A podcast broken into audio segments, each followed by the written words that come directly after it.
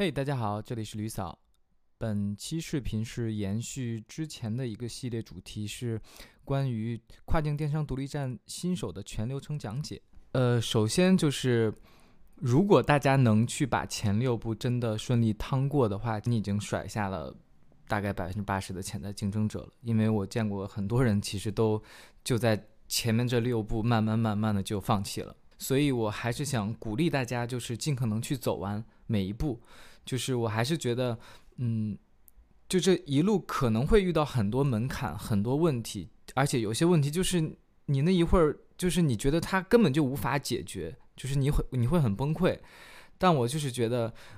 就是如果这件事情它的门槛足够的高，然后这个困难它已经难到真的很难解决的时候，我觉得这个事情才是更有意义和价值的，对不对？就如果一个事情它根本没什么门槛，一加一等于二，谁都能做出来，那。那所有人其实都是那个高度，那这个事情其实就没有什么做的意义了，他可能就很难去赚钱了。也就是说，他的信息差的价值几乎是没有了，对吧？所以我就是还是想鼓励大家尽可能的继续坚持下去。好，我们回到主题，进入第七步，就是所有的前期的工作都差不多准备好，进入比较核心的一个准备工作，就是你的店铺搭建，然后上架产品等等了，整体都会在你的 Shopify 的这个后台去进行使用。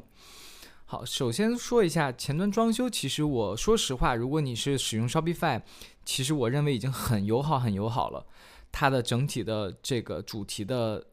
让你去自定义它整体的模块化的这个设置啊，等等等等，你可以已经很轻松、很简单的，就像搭积木一样，把这个电商网站自己有模有样的做出来了。就可能如果你是一个没有什么代码的经验的一个人，你可能没有办法 get 这个点。就是如果你稍微学过一点点这个前端的，你就知道，这对于一个学前端三四五年的人，甚至是五六年吧，我觉得你让他从零至一。不借助这个 SaaS 平台，让他自己去搭这个电商网站，都会是一个很难很难的事情，都会是一个很高很高质量水准的一个电商网站，对吧？所以我觉得大家就是去尝试、去体验、去玩的心态一开始就好，然后慢慢的把这个店铺去装修起来。这个阶段你可以去找你的友商，去找各类你关注到的一些 Shopify 的一些嗯这个。跨境独立站，你去看一下他们的这个建站的一个大概的视觉呀、用户体验的流程啊等等，去学习就好。然后一开始我觉得一定是做不好的，没关系，不用强求自己一开始就做到你的友商 number one 的那种感觉，做不出来的。就是大家一定是一个慢慢学习，然后再去慢慢这这边补一补，那边修一修的，然后可能过个两三个月进行一个大调整、大装修的重重重改一样。好的，那么到后台设置的部分，就包括有一些政策信息的补充、品牌信息完善，嗯，包括市场和物流信息的完善，啊，这些你都可以。比如说政策的话，Shopify 很贴心的，它会有模板，你直接就套用模板，然后把一些名称改成你自己的品牌名称就好。但这块一定要就多细心一点。比如说物流政策，你可能连一开始连概念都没有，那这个时候你需要怎么做呢？第一就是你去看一下友商他们的物流政策是什么。你哪怕直接复制都好。第二步就是，比如说物流政策，你要看一下你自己的物流产品，比如说你要寄到美国，你这个物流产品它的时效到底是几天？可能是七到十天，那你给自己留一个一到三天的这个打包时间，呃，然后再再说七到十天的一个发货时间，等等等等。嗯，最主要你就要看一下你自己的友商他们是如何设置的，好吧？然后就是上架产品，上架产品的话，其实更多的就是一些细节性的一些小 tips，可能未来会嗯专门去做主题给大家去讲，就是包括你的描述怎么去做，你的产品图怎么上传，有什么注意事项，你的 meta title、meta description 要怎么设置，产品分类、barcode 什么什么怎么填，对，可能后续都会要细节性的跟大家展开讲一讲，说一下几个坑点吧。在建站时，我觉得坑点还是很多的。我挑几个大的，嗯，也是我在群里经常看到有有有群友会踩这些坑的。第一个就是很多群友会很多这个新人啊，会耗费大量的时间、精力、财力、物力去纠结那个模板的问题。我这个真的是挺挺好奇的。就是首先我不太清楚这些新人就是完全没有经验，你们是以什么样的评判标准去来去纠结或者去指责一个模板的？就我经常看到有人吐槽说：“哎呀，这模板我现在用的模板，免费模板好丑啊，然后功能好像也不够用什么的。”就是你自己也连这个模板你用都没用过，你也压根儿没有把它用透用熟，你是凭什么去指责人家这个模板说它不好用的？然后你说它不好看，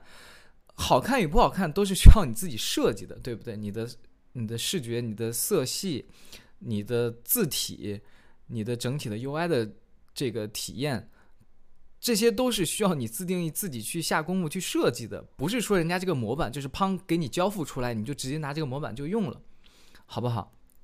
然后第二个就是啊，有更夸张的，就是直接去买模板的。那买模板这种就是 OK，你如果是买的一些正规的模板，那 OK，你可能就是有钱，就是没有，就是可以去投入这部分钱，没关系的。但是千万不要去买盗版的模板，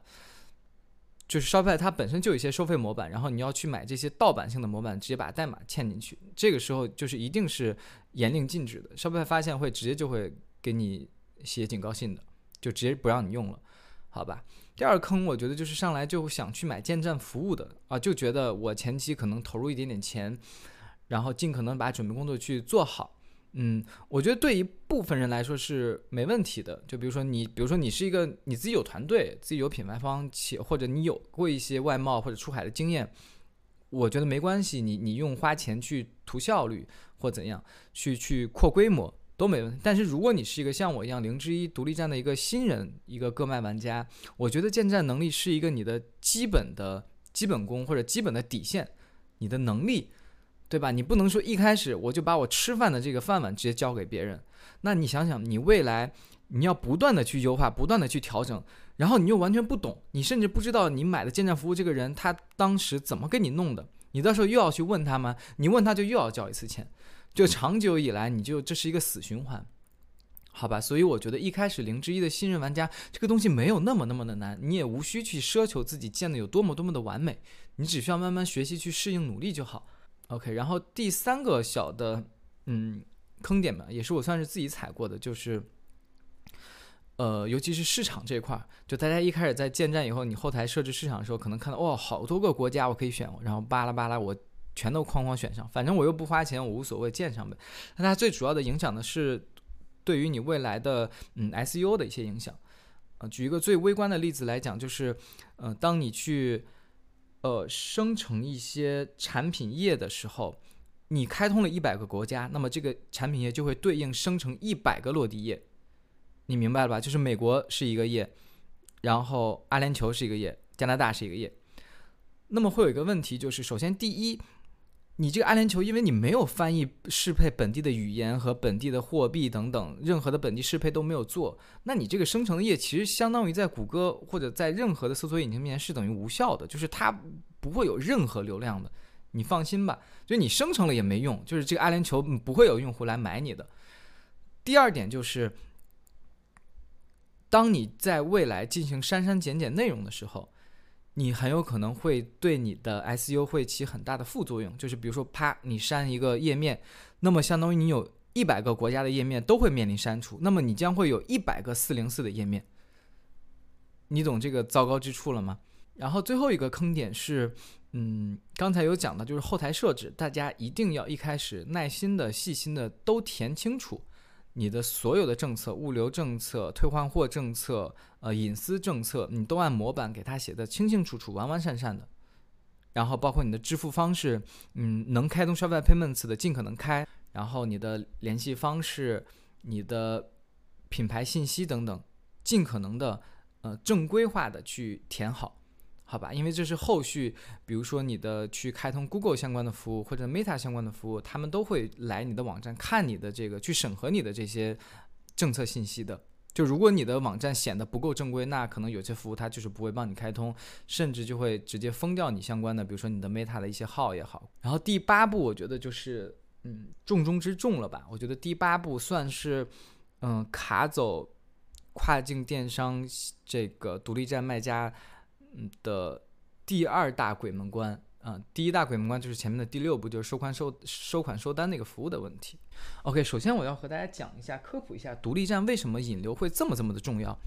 因为独立站它之所以叫独立站，它是并不依靠任何平台的。有很多人，比如说在亚马逊玩也好，或者在任何类似的这种购物平台去玩，那么他可能依借着亚马逊平台强大的这个流量，就好像我们国内去做 TB 或者某东一样，对吧？它本来平台的流量就很大，它一直在外面去帮你们去做平台的整个增长，去拉新很多大量的购物用户，直接下载这个相应的平台购物平台来来去购物。所以你作为这个平台的一个卖家，你所需要的就是可能把你平台的流量去做好，你不太需要考虑。站外去如何引流？当然，可能大量你做的品牌好了，你需要去做站外的这个以一个品牌的视角去去种草也好，去去获客也好。对，但是独立站的话，它就没有任何的平台的流量来源，就是你就是孤军奋战。如果你不做任何引流动作，你的流量就是零，它就是这么的残酷。对，所以这个时候就可能要。大家可能会看到很多这种社交媒体平台上很多那种割韭菜的图文，什么建站第一天出单啦，啊，建站一个月爆单了，就这种话，就是但凡做过的人一看就知道是假的。你建站第一天不去建站第一天，你你你的你的你的广子账号都注册不出来，你明白吧？就是你连想花钱引流都花不来这个钱。OK，所以这这个就是想和大家强调，独立站。其实最后拼的就是玩怎么去引流。OK，那这里我觉得想和大家分享一个，首先先从理论基础来讲，嗯，第一点就是我们先去如何判断我们首选的引流渠道。对我这里就会把引流渠道整体就分为两大块，一个是社媒，一个是谷歌。接下来会稍微理论化的和大家讨论一下如何去判断自己的品更适合哪一大类的引流渠道。呃，这里我会引用。嗯，很多互联网大厂，尤其是美团爱用的一个小的方法论，就是用户的消费流程路径：种草、考虑、选择和消费。我会用两个大家常见的这个购物的场景来去解释。第一个，嗯，我举个例子，比如说大家会经常，尤其是现在这个社交媒体的出现和社交媒体，尤其是抖音的兴趣电商的这个发展。种草的这个消费环节会越来越重，或者会越来越频繁的出现在大家日常生活中。比如说，大家会以前会经常刷到那种切丝神器这种东西在，对吧？我们想一下，就如果在这个视频或者你被种草之前，你可能压根儿都不知道这个产品它叫什么。就比如说你在切菜的时候，你以前你切的就算再差，你也不可能突然蹦出来一个想法说：“哎，我要去买一个切丝神器这个产品。”然后你去。某宝或者某东去搜索切丝神器，你不可能的，你不知道这个东西存在的，对不对？你就是因为在某音或者某书上刷到这样的短视频，哎，他在给你演示这个一个东西啊，特别好，然后他叫这这个东西叫切丝神器，然后你考虑都不考虑的，你也不需要去选，你也不需要去去说哦，这个东西到底有没有用，查攻略什么的，你就直接啪买单，对不对？这就是第一种，就是偏种草型，从种草直接转化到消费，那这种产品往往它的这种。场景性很强，它可能带有一些创新功能，或者说它的外观很吸引人，怎么样？能通过你的内容，无论是图片或者视频或者文案，去吸引用户消费者，来去让它产生一些冲动消费的这样的一个产品，就很很适合社美的引流。好，第二个场景是，比如说我这个夏天到了，我家要装一个空调。哎，你会发现这个时候，其实我已经产生了一个很明确的购物意向了。我要装空调，而不是说我在什么某平台上或者某社交平台刷一些什么种草，说哎，这个夏天必须要装空调啦，不啦不啦。我一定是在夏天，我有了这个刚需，我就一定产生了这个买空调的购物意向。那接下来我会产生什么样的购物环节呢？我会进入考虑阶段。比如说，我会去某乎或者某书上去搜索一些攻略。哎，我家十五平适合买多大的空调？一点五匹还是一匹？我应该买什么牌子的空调？买空调有什么要避坑的地方？等等等等。那映射到跨境电商就是什么呢？就是我们会在 Google 上会去搜索，或是 YouTube 去搜索，哎，How to 或者 Tips for 怎么怎么样。这个时候你会看到大量的 blog 也好，或者大量的视频的。呃，vlog 也好，会教你哎，买空调五个常见的错误，巴拉巴拉，类似这种，你会开始查询大量的这个资料。那这个时候就是你的考虑环节，你需要去在选择具体的空调的型号、品牌之前做大量的功课，对吧？做完功课之后，我们进入第三个环节，选择。就是 OK，我已经确定了我要买一匹的空调，等等等等，可能我已经缩小了很大的范围了，我就开始去搜索一匹空调，然后出现了海尔、格力，巴拉巴拉，然后型号是这个的，是那个的，我在具体里面去选择，或可能是根据性价比，可能是根据我对这个品牌的印象等等，有很多选择的维维度，那最终促成我最最后后的消费的这个动作。所以总结下来，这个产品就是类似于。偏标品或者偏常规性的产品是一个很明确意向性的产品，就会更适合你去做，在谷歌渠道或者叫做在任何考虑或者选择这个相应环节的渠道去做引流。OK，那我们去拆开来讲，首先讲一下社媒。社媒的话，其实我认为它不只是起到引流的作用了，也就是说，我不管你的产品是不是。真正的要用社媒去引流，我都建议大家去先去建立起自己的社媒的矩阵来，或者叫做社媒的阵地来，开通一下自己的 Facebook，开通 Ins，开通 Pinterest 也好，等等，或者开通 TikTok 也好。对，为什么呢？因为我觉得社媒其实是一个能去帮你去建立品牌信任度和沉淀你品牌资产的一个嗯最有效的方式或者工具或者渠道。对不对？首先讲你的品牌信任度，就是刚才我也讲到了，呃，比如说让你完善各类政策，这就是帮助你去建立品牌信任度的方式之一，对吧？一个用户，你的你的站刚建好，一个用户点进来一看，你的网站做的也是乱七八糟，也不好看，字体也乱七八糟的，然后支付方式呢，叮铃咣啷就一个 PayPal，就外国用户也知道，这种一看就是这种。嗯，这种跨境的一个小卖家在这做，然后社媒嘛，一看也没有，也没有什么社媒图标，也不知道这是个背后到底是个啥人做的。产品图嘛又 low，产品描述还是那种很蹩脚的英文，对吧？然后一看你购物政策也不写，呃，这个退货政策也没有，什么物流时效也不写，就是你自己想想，你作为一个买家进入这样的站，你会买吗？对吧？那么另外一面，哎，人家所有的政策写的很清楚，我三至五天到货，然后我下面哎。社媒的这个各种小图标也在，用户一点一看，哦，几千的粉丝，上万的粉丝啊，这个粉这个发帖很活跃，然后这个粉丝的这个互动也很活跃。那么第二点就是，它是一个可沉淀性的一个东西，社媒就是你的粉丝它是可沉淀的，对不对？就是你你这个月你涨了五十，它这个五十就死死的攥在你这个手里了，你下个月变成一百，然后一年以后变成一千。对不对？你你我们说一千是保守了嘛？你可能做一些动作，你稍微去 boost 一下，你可能一年做到一万，对不对？你一万，你第二年的时候，这一万不就是成为你坚实的粉丝数量以及更强大的品牌信任度的表现了吗？是不是？所以这个东西你一定要尽早的去做，去发好内容，然后哪怕你去花钱去 boost 也好，还是怎么样，让自己的粉丝数量慢慢的去涨起来，就是它是百利无一害的。就是我们哪怕不去考虑用它来引流，因为我现在我也没通过社媒能去帮我引流一单或者怎么样，但是我还是是坚持，就是哪怕最差我也要一周发一个帖子。然后谷歌就是刚才讲的，它一定是你意向明确产品的这个产品类型里面最精确的流量来源渠道，没有之一，就是最精确的流量，最准确的流量了。因为这个时候，就像我刚才讲的，用户已经产生了购买意向。你像种草，他还没有产生购买意向，就很多人他逛着社媒，他这个切丝器他不需要，你这个视频拍的再好，他也不需要，那被他看到了，其实这相当于一个无效的转化，无效的一个 impression，对吗？但是谷歌的话，就是一定一定看到你这个广告的，以及点击你这个购物广告的，一定是精准的，它一定是产生了这个购物意向。我想买一条裤子的，我搜裤子，然后谷歌给我推出来这个裤子的广告。我再去看看，哎，这裤子产品怎么样？价格怎么样？品牌怎么样？去去把它纳入到它的选择框里面去，对吧？所以谷歌是最精准的流量来源渠道，没有之一。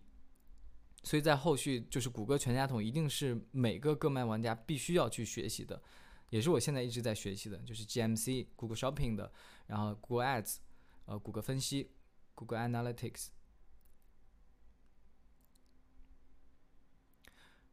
然后和社媒资产其实一样，嗯，谷歌这块我也也就是统称我们叫做 SEO 吧，就是你的搜索引擎优化，它也是一个可沉淀的一个资产，就是随着你的自己的站点的内容啊，这对，随着你站点的内容，呃，站点持续的时间，用户和你站点发生的任何的交互的行为等等等等等等，这一切，包括你做 SEM 投放，都会使你的 SEO 成绩会逐渐慢慢的变好。它是一个过程，而且这个过程就是一个可沉淀、可积累的，它就永远属于你，你明白吧？就是 OK，你第一年它就是不是很好，但是第二年慢慢就好，第三年就会越来越好。你会从这个里面，它的是编辑收益会慢慢的、逐渐的变高、变好。这一点也是想和大家去解释，为什么有些人那么热衷于独立站，而非去做购物平台。因为购物平台，你的所有的资产、你的所有的命脉，全部被把在了平台上。平台说封你就封你，平台说不给你流量就不给你流量。对不对？我觉得这就是很多包括 Amazon 玩家在吐槽、在抱怨的一个点。但是独立站，你只要别太出格，就是别做那些违规的东西，没有人会封你的，对不对？这个域名就在你手上，你这个域名表现越来越好，无非就是你以后不用 Shopify 了，你用别的建站工具还是怎么样？但是这个域名就在你手上，这个网站就是你自己的，这个品牌就是你自己的，社媒也是你的。对不对？它是永远可以慢慢随着你一块增长，一块去成长的。好，然后这个整个引流的一个坑点吧，我觉得主要就是社媒这一块，因为整个社媒是在嗯，我们在社自己的社媒平台上看到各种这种割韭菜的这种文章或者图文、视频也好啊，就各种割韭菜的这种渲染焦虑也好，渲染自己。很强很强，让你一块跟着学也好，这种我都不建议大家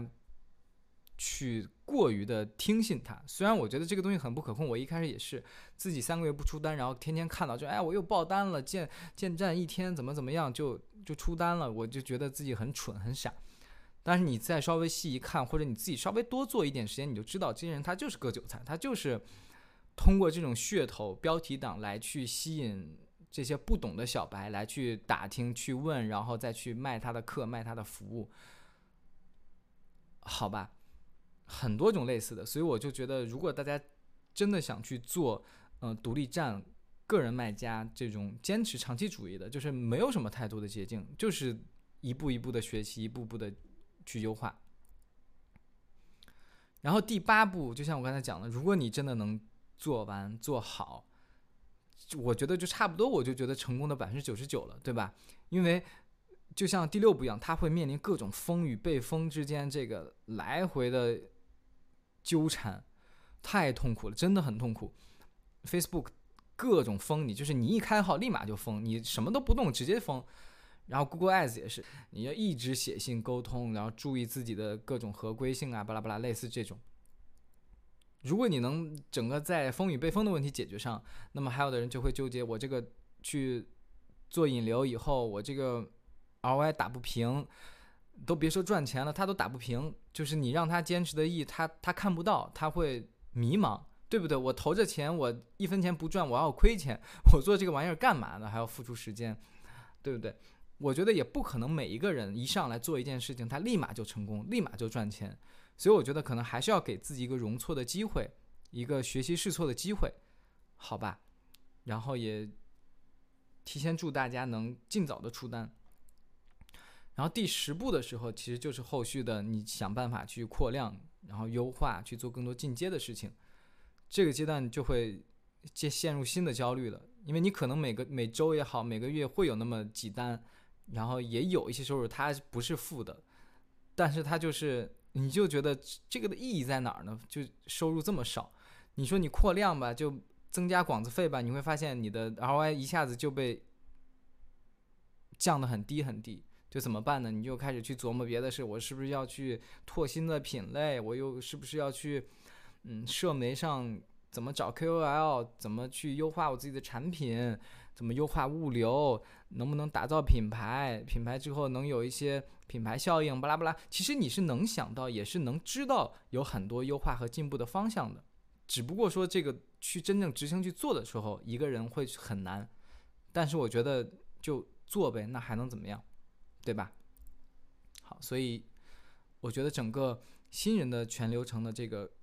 十部的这个系列差不多就讲完了。当然，我觉得讲的更多的是一些理论或者是一些面上的东西，就是想让新人大概知道大体的流程或者难点会出现在哪里，从而给你提前打一剂强心剂。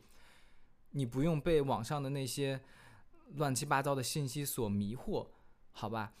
然后你也提前能知道哦哪一步是重中之重了，可能会卡住，会给你一个安慰，不要慌，不要急。然后有什么问题，大家互相讨论，想办法去解决就好，好不好？那接下来可能我会针对每一步里面每一个细节、每一个 tips 都会去出视频，然后希望大家关注吕嫂，专注贝哥，拜拜。